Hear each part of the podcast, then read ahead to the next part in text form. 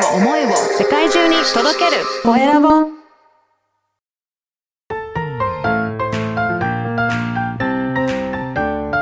聞く力能力技術魅力があるのに伝わらない社長へ。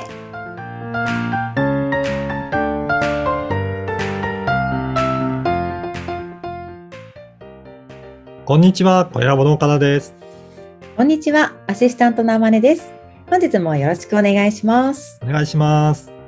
岡田さん今回はどんなお話をしていただけるんですか？はい。あのー今回はちょっと思考を変えて、あまねさんは、あの、ゲームをするのって好きですか、ああ、そうですね。あの、うん好きですね。動物の森もね、あの、お完全制覇してますし、うんあの、そうですね。あの、スイッチがある、家にあるので、あの、ポケモンとかもやったりします。そうなんですね。じゃあ 結構やられてるんですね。なんかゲームって、ついついのめり込んで、はいすごく楽しくなって、結構、いあのー続けてやれたりとかしますよね。そうですね。はいこれ、あのーどういうことかっていうと、はいあの、やっぱりその、えーゲーム的な要素って皆さん熱中すると思うんですね。はい今回その、ゲーミフィケーションっていう言葉があるんですけど、これは、えー仕事とか、あとは勉強とかにも、そういったゲーム的な要素を加えると、えーやる気も出て、スイスイできる。まあ、前回やる気の話もしましたけど、はいそれにつながるお話かなと思って、ゲームフィケーションのお話をしようかなと思います。はい。めちゃめちゃ興味あります。はい。例えば、あの、勉強で言うと、あの、は勉強をゲームっぽくするためには、例えばうん目標を設定して、これをクリアするためには、じゃあうん、どこから攻略していって、うんどういうふうに稼い、あの、ポイントを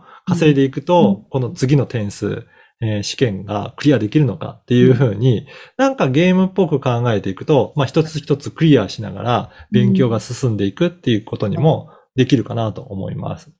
なので、そういった、あの、要素を使いながらやっていくと、いつの間にか少しずつクリアしていった課題をやっていくと、最終的には目標としていた大きな試験に合格するとか、そういったことにも使えるかなと思います。はい。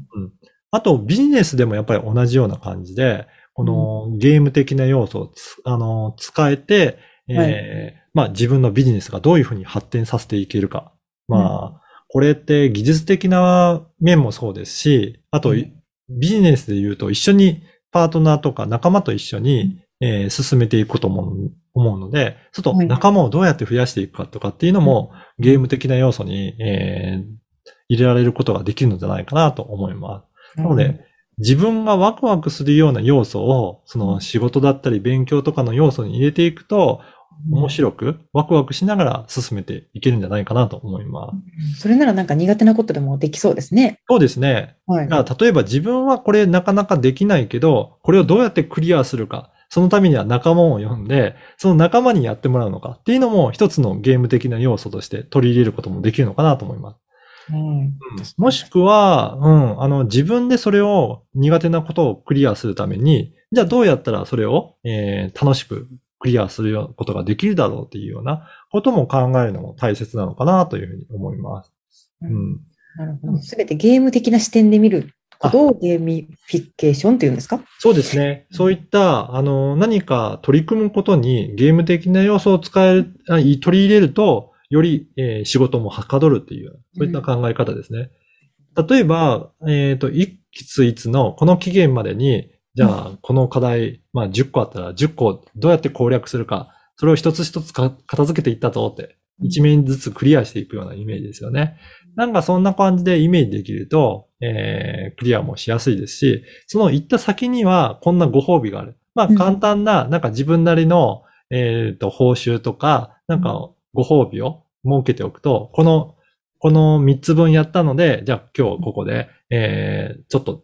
あの、デザートでも取ろうかとか、なんか、そういった簡単なところでもいいんですけど、自分に対するご褒美も設けていくと、なんか楽しみながらできるんじゃないかなと思います。はい。うん設定してみたいと思います。そうですね。こういったところをうまく設定しながら、意欲的に取り組めるようにすると、あの、苦手なことでもどんどん進んでいくんじゃないかなと思うので、ぜひ、このゲーム的な要素をなんか取り入れられないかなということを考えてみて、えーは取り組んでみていただけるといいかなと思います。はい。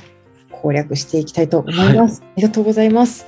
今回はゲーミフィケーションについてお聞きしました。えー LINE 公式でもビジネスに関することや、ポッドキャスト活用方法なども掲載しています。よかったらチェックしてみてください。それでは次回も楽しみに